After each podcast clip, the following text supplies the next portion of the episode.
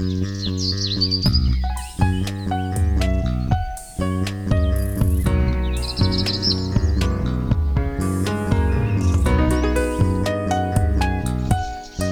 迎收听《来一口垃圾》，我是 Amy，我是心怡。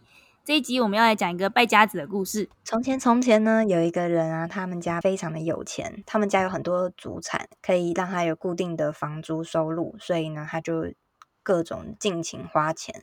直到有一天呢，他所花的钱已经超过他的租金收入了，但是呢，他并没有想要改变他的生活习惯，所以呢，他就开始去卖房子来补贴家用。一开始只有大概不够一两天的生活费而已。就是还蛮能够 cover 的，但是呢，他每一年呢还是没有想说要去改变他的消费模式，他就也不去省钱，然后也没有心力再去去想说看要用什么方法来赚更多的钱，然后他小孩一个接着一个一直生，所以家里的开销就越来越大啦。他每一年的钱都只有越来越不够而已，他就觉得说，哎呦，反正祖产有很多在卖就好啦，赚钱好辛苦哦。省那一点点钱到底有什么用？所以呢，现在他大概每一年过到七月底左右就已经没有钱了。那他后半年的生活费呢，全部都是靠卖房子来补贴。像这样子的家庭啊，等到他们老了之后呢，房子也都卖完了，他们的小孩可能年纪都还很小，然后家里都完全没有钱，也没有房子可以住了。不知道大家有没有听过，或是有认识这样子的人呢？会不会觉得这种故事听起来很熟悉呢？你会觉得他们家的用钱价值观很糟糕吗？还是会觉得他家小孩超可怜的？对，如果你这样觉得的话呢，其实我们现在地球就是在这样子的处境之中，我们就是这些败家子。对，我们就是这家庭中的一份子。那 你知道什么是地球超载日吗？如果你没有听过地球超载日的话，英文是叫做 Earth Overshoot Day，它的意思呢，其实就是，呃，每一年地球能够提供的资源，因为每地球有自己有再生资源的能力嘛，然后每一年地球可以恢复的资源的这个 quota 这个量，相比每一年人类会消耗的资源的量，那因为我们已经常年处于我们消耗的比地球的恢复力还要更大，所以呢，在我们没有办法拖到这一年的最后一天，我们会提早消耗完。那我们消耗完的那一天，就叫做地球超载日。也就是说，它其实是经过一个研究团队很精心的计算之后来推估，那一年地球会在哪一天把它那一整年可以用的再生资源消耗掉的日期。所以呢，以今年来说呢，就是八月二十二号，那就代表说。今年地球在八月二十二号这天已经把我们今年的 quota 资源都用完了，所以现在呢，超过八月二十二号，我们活的每一天都是在超支，在超支我们小孩的自然资源，然后把他们的天然的空气啊、水啊、动物的多元化啊什么，全部都把它们用光。对，我们都在吃老本。所以今年是在八月二十二号的话，就代表说人类使用能源比地球可以更新的能源多了百分之六十，就等于说，其实我们今年呢是消耗了一点六颗地球。对，那虽然今年是在八月二十二是地球超载日，但可是其实去年是在七月底，七月二十九号就已经超载了。一直往前推算呢，每一年都是越来越，我们的超载日越来越提前，就是越来越快消耗光地球。今年度的资源，那今年为什么会稍微延后一点？从七月二十九号跳到八月二十二，是因为疫情的影响。今年因为 COVID-19 的关系延缓了三周，主要就是因为呃一些森林产品的需求量减少了，那大概比以往吧减少了碳足迹百分之八点四左右。那再来就是燃烧石化燃料所产生的碳排放呢，也有大概减少了百分之十四点五。可是其实疫情的影响有。阶段性的，我觉得，因为一开始的居家令的话，大家不出门，当然就呃交通碳排放减少，还有包含那个飞机也飞得少。可是到后面，就是我知道很很多人好像因为呃不敢搭乘大众交通运输，所以自己开车的人多了很多。我甚至好像听说，就是卖车的人就是业绩特别好哦，真的，我有听我邻居说，因为他先生是卖车的，今年业绩好像还不错。嗯。对啊，所以就是因为大家不敢搭乘交通大众交通运输，所以疫情一开始的那个时段可能会让碳排放降低，没错，但是后面的后续延伸有可能反而上升，所以真的是呃，大家的人类生活模式决定要走什么样的。呃，形态会对碳排放整个总量影响差很大。嗯，那他们计算碳排是怎么计算的呢？他们是透过来看看人类的食物、能源、房屋，还有道路空间，就是所有人类的需求，然后去看我们。吸收全球二氧化碳排放所需要的物质来去计算的，所以大家如果有兴趣的话，可以去他们官网上面会有详细的资料跟数据。那我想说，这个是因为呢，刚刚我们有提到说，森林产品是碳足迹是减少的，燃烧石油也是减少的，但是呢，今年的全球粮食的浪费跟碳足迹是没有减少的哦。全球粮食的浪费哦，为什么？是因为也是疫情的关系吗？还是这个是不受疫情影响的浪费行为？本来因为人总是人就是那么多嘛，还是要吃饭，所以本来就不太会减少。但它还有更多的浪费，是因为很多肉类啊、乳乳制品啊，反正就很多食物的加工厂，因为疫情的关系可能关门了。因为有些他们的员工可能是得病，或者是说他们的员工是从从其他国家来的劳工，那因为。边境关了，所以他们没办法过来，那没有人力就只好关门。Oh. 那关了门之后呢，农场还是会持续的制造那些肉品啊，或是牛奶，因为你本来你要有那些东西，就是长期维持下来的嘛，不可能你现在说暂停，那他们那些牛奶奶就不生啦。这些农产的农产品没有办法直接送到消费者手上，例如说有很多农场他们是没有牛奶杀菌技术的。那他们没有办法直接把那个奶送到消费者手上，所以他们最后就只好把那些牛奶倒掉。那有些小猪呢，哦、就是被杀掉，因为在养养到那么大，那也没有人去帮我处理这些肉。到时候那些农场他们自己会经济没有办法负担，所以就直接屠杀。我觉得大家还是不要吃肉好了，这太恐怖了。对，所以地球超载日。是从什么时候开始？是从一九七零年代开始去计算的。那在一九七零年代的时候，你们知道 地球超载日是几月几号吗？我觉得大家可以猜一下，我们是从什么时候开始变成败家子的？就是我们的超支情况是从哪一年代开始的呢？对，就是从七零吗？应该吧？对，差不多。因为因为七零年的那一天，我们的地球超载日是。十二月二十九号，就差不多是年底，差不多是刚刚好花光。但在那之后呢，每一年都一直往前，一直往前，所以我们已经超载了五十年了。对，然后它大概每十年会少一个月，所以到其实照理来说，今年如果以平常的水准的话，应该差不多也是七月底左右。那因为 COVID nineteen 的关系，它延缓了三周。对，我们今年是八月二十二。就是过去历年差不多的同期是二零零五年的时候是八月二十五号，其实回去的年份还蛮多的，大概接近十四年呢。那就证明说人类短期的行为其实是可以大大改变环境的碳排量的。没错，可是今年的好转啊，并不是人类自愿去控制碳排而改变，它是牺牲了很多人的自由跟工作，就是方便什么才去达成，所以这其实也不能说是一个好现象。但可以给我们警惕啦，对，也可以给大家一个重新思考，就是你想要以什么样的生活方式，因为其实。进入疫情情况，很多东西一时间是停摆，但是后面慢慢因为不可能一直停摆下去，所以大家还是有摸索出一个适应疫情的工作方式，比方说改成线上工作，所以你就不需要呃一直通勤或者是非要哪里去开会之类的。但是其实公司也经营得下去啊，所以如果疫情之后大家有觉得哎。诶呃，怎样新的生活形态调整是比较少碳排，但是也还可以的。有机会让大家思考一下，或许可以转换一个新的生活形态。对啊，改变一下旧有的习惯，说不定你改变那一下就可以减少很多碳排。那你可能会发现，哎，其实有时候有一些商务旅行是没有必要的，或是很多时候你其实在家就可以工作，就不一定要去开车专程到公司上班这样子。因为其实这个网站他们有一个 hashtag 你可以用，叫做 Move the Date。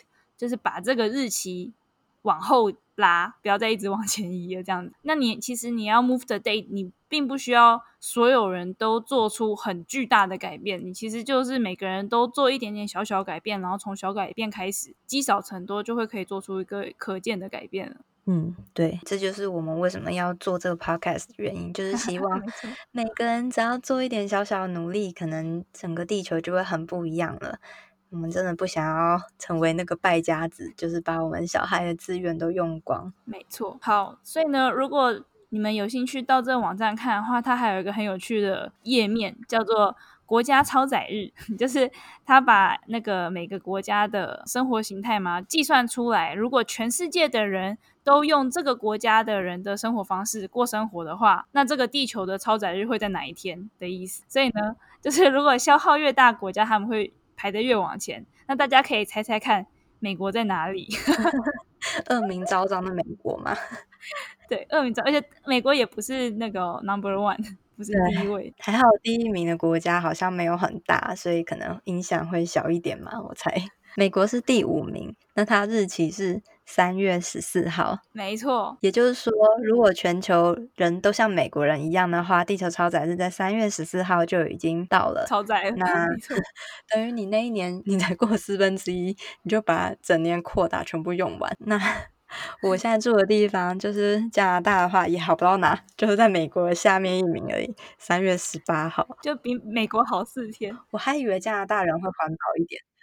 对啊，没有加拿大环保印象是因为加拿大好山好水比较多啊，然后但人类的生活模式或消费习惯还是依然很浪费这样。嗯，对，那是哪一些国家会是比较环保，就是在比较后面的日期呢？他们的表上的最后一名在十二月十八号的这一位呢是印尼，对，然后倒数第二名的话是厄瓜多，十二月十四号，然后再来是伊拉克。嗯就是会发现说，在地球超载日在十二月多、十一月多比较后面的国家，他们可能相对的开发程度也是比较晚的，可能都还没有开发，或是对啊，应该就是算还没有开发吧。如果开发中，应该是破坏力最强嘛。嗯，对。那看一下其他，比方说什么，呃，越南吗？是在十月，然后秘鲁在九月。那到底是哪些国家名列前茅呢？就是。都是一些已开发国家，对啊，像是第一名是卡达，然后第二名是卢森堡嘛，就是比较开发国家。嗯、那大家可能都会既定印象认为，哦，北欧国家都非常的环保啊，用电动车啊，绿能啊。但是呢，像什么丹麦啊、瑞典啊、挪威啊这些，他们的日期也都是在三月底四月哦，所以其实也没有很后面。没错，就是可能因为以就是开以开发国家人们的就是生活形态嘛，都还是非常的重碳排放。对，可能方便。对啊，或是科技、汽车、飞机啊、运输啊什么的都是很方便的，所以他们的碳排就会自然很高，就排行很前面了。嗯，所以这样听起来好像感觉说，如果你真的要环保的话。你就搬去深山，啊，过原始人的生 活，过原始人的生活好像就可以没有什么碳排。对，哎，看一下有没有哪一个就是过得还不错的国家，但是是比较后面的，啊嗯。泰国算吗？泰国在八月二十七，泰国过得还好吗？泰国观光业不是也很发达吗？还是可能它国家有一部分只有少部分是观光业发达，但是还有很多一部分是比较未开发。城乡差距大这样的意思吗？知道诶，但是像比较有名的，然后观光业很发达，像是埃及嘛，还有古巴，他们也是还蛮后面的，就是十二月啊、十一月底这样子。不过他们的那个人民的生活品质应该就蛮差的。嗯，不知道。但是我们其实也不太熟悉，不确定他们人民的生活，或或许他们非常的勤俭，他们不太会用一些。塑胶产品啊，或者是说吃素吗？没有，我我知道古巴他们是没什么，他们生活真的是过得蛮蛮清贫的，蛮可怜的，因为他们他们是共产嘛，是不是？反正他们人民没有私有财产，所以他们的物资好像是分派的。就是我听 Ricardo 讲，就是古巴当地人蛮可怜，而且也没有那出国自由，他们不能到其他国家，但是观光发达嘛，大家观光客去的话，你其实可以用很便宜、很夸张的东西。跟当地人做交易，比方说肥皂、牙刷。卫生棉那类东西，嗯，我是有看到，就是有那个 YouTuber 去古巴玩，然后可能就吃一餐有汤，有饮料，然后一个披萨什么，才台币十块钱，就他们那边的消费水准是很低的，那边网络什么也不是很方便，就是还是需要买网卡，不是每个地方都有网络，但我觉得，呃，网络的部分可能也是蛮耗能的，但是。应该最主要还是像你讲，就是政府有管制，所以其实没有办法每个人都相对的那么自由。那没有办法那么自由、那么方便的话，碳排可能就会低。可是这不是我们想要的碳排低的生活方式，对啊。对，所以要看看有没有什么其他国家是过得还不错，但是碳排偏低。越南算是还不错嘛，他们是十月八号。越南我不确定诶，我也不知道。墨西哥吗？马八月也没有很好哦。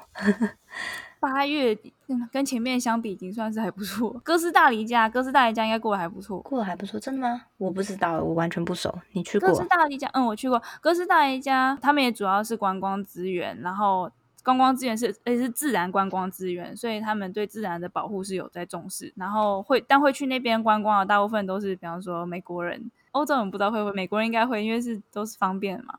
在美洲哦，我想起来，哥斯大黎加，它那边还有蛮多雨林，是人根本都还没有去开采过的。好像前几个月才看到个新闻，说科学家发现一大片雨林，在里面发现了很多新物种，就是之前根本还没有发现，所以那边应该是有很大一个区域是没没有人去开采啦，所以才会这样吧？对，因为他们的观光资源就是主打自然观光。所以我觉得他们的人民是对自然资源的保护是有意识的，嗯，但他也没有到很后面呢、啊，八月十号，诶，对啊，也没有到很后面。不过，但这个我就想，我不知道，诶，这是不牺牲生活品质的情况下，然后可以过得还不错的吧？嗯，我觉得可能最后还是要看看有没有什么办法可以用用一些环保的能源，这样子才能够真的减少碳排。对呀、啊，然后还有一件事情，你知道？呃，全球七十趴的碳排放是来自于就是一百一百间公司，嗯，对，所以就是说这些大公司们，他们可能对资源的开发无度开发吗？或者是他们他们如果能够改善的话，比方说他们使用绿色能源，或者他们好好处理废弃物那些的，就可以大大的影响全球碳排放总量。对啊，我突然想到，最近有看到 Google。在宣布说，好像我不确定他是要在未来的什么时候，他要把公司改成零碳排，所以希望其他大公司也跟着一起跟进，那全球碳排就会减少很多，我们就可以过着便利低碳排。对，好，所以大家如果有兴趣想要了解更多关于地球超载日的话，可以到他们的官方网站，他们官方网站网址是 overshootday.org，O V E R S H O O T。D A Y 点 O R G，那就是虽然讲了这么多，好像感觉碳排都是靠那些大公司，但是我们基本的小市民也都是很有责任的。除了碳排外，还有垃圾问题啊，地球环境问题很多啊，大家还是要继续坚守各种环保。没错，所以我们也不能只是等大公司来做这个减少碳排的努力嘛，我们也要从每个人的生活模式开始改变起。因为其实我们这一代人不做，我们下一代人也没机会做。对啊，那有可能地球资源还没耗完，就是已经全球暖化或怎么样了，可能连家都没了，连土地都没了。对啊，哎，你有你也有 follow 那个吗？最近的那个加州大火那些消息？我知道我们家这边都在雾蒙蒙啊。现在还是吗？是啊，每天 PM 二点五爆表。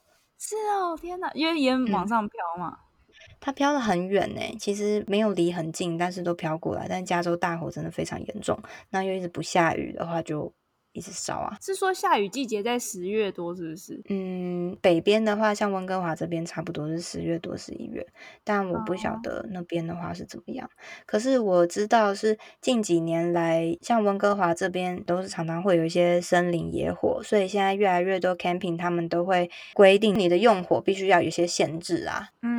对，嗯，然后像我刚搬来的时候，那时候不知道，想说这边空气都很好，那可能也很习惯。台湾有时候水汽很重，也是雾蒙蒙，或者台湾其实本来有空污嘛。然后那时候来的时候就觉得，嗯，空气就是天空也是雾蒙蒙，没有想太多。然后闻到外面有烧焦味，嗯，好像也还好。就后来有一 天发现查 PM 二点五，哇，这比台湾还高很多诶，所以后来就赶快把窗户都关紧，就发现其实每一年固定暑假都会来一个。几场这样子哦，所以是加拿大境内的野火也有也有野火季这样子，也有对啊，只是今年好像还还好，今年刚好没有，但是今年美国很大也是飘过来，所以我觉得也没差啦，都有啊、哦！天哪，我有听说专家原本是预测像像今年这么严重的情况，可能是到二零四零或二零五零年才会出现这种嗯。对气候剧烈的变迁，可是今年就已经大火烧的很夸张。是近几年确实加拿大这边的野火是越来越多。其实它也不一定野火，就是有可能有人露营或什么不小心就点起来，那也不下雨，就很干燥，就一直烧烧烧。那好像是没有办法控制的，除非是下雨，嗯、就人人很难去把它熄灭。因为其实森林火灾这种事情，大部分的起因都还是人为疏失。嗯，对啊，嗯、那些动物啊，或是居住在附近的人，其实都很辛苦、很可怜。他们可能一夜之间家里什么所有东西都烧光，也不知道要住哪了。对，而且我还想说，那些人的房贷应该还没还完吧？这个应该吧，但是不知道啊，那就很惨。这样你没房子住，但同时每年都还是每个月都还是要缴房贷，这样超惨的。不知道政府会不会有一些什么作为？这个我就没有很细去研究。对，我觉得超惨的。反正就是我觉得这就有点像是大家一起集体的共业嘛，讲的会不会太？我我觉得从从小，我觉得现在是已经很急迫到你必须要正视，你不能再说啊，反正啊，反正家里还有钱啦，先继续花这样子的感觉。嗯，那他就会烧到你家门口了，所以大家自己知道，好自为之，好自为之。好，follow 我们继续听如何过一个环保生活，也可以 follow 我们的 IG，我们都会分享一些如何在生活中实践环保跟永续的小 tips。嗯，就是真的也没有想要让大家好像生活过得非常的刻苦勤俭，对。但是就是有些事情你真的举手之劳做一下，那可能大家都这么。想，或是大家都有这个环保的概念，深植在心里的话，那有很多不必要的浪费啊，或是碳排都是可以减少的。一个人做，两个人做还好，但是真的大家群体来做的话，就会很不一样。没错，嗯，好，所以呢，欢迎 follow 我们的 IG，我们的 IG 账号一样也是 Laiecology，L A I E C O L O G Y，或者是如果你有想要。呃，上节目跟我们一起来聊天，或其他合作提案的话呢，也可以寄到我们的信箱。嗯，我们的信箱也是一样，来 ecology，刚听过了嘛？那就是 at gmail.com。哈哈，其实你可以再讲一次，哦、对真的吗？我觉得可以，这个重复讲，好，这是重要重要的是要讲三次的意思。Sorry，好，那我们的 email 是来 ecology，l a i e c o l o g y。At gmail.com，那就这样啦，嗯，下一集见，拜拜，拜拜。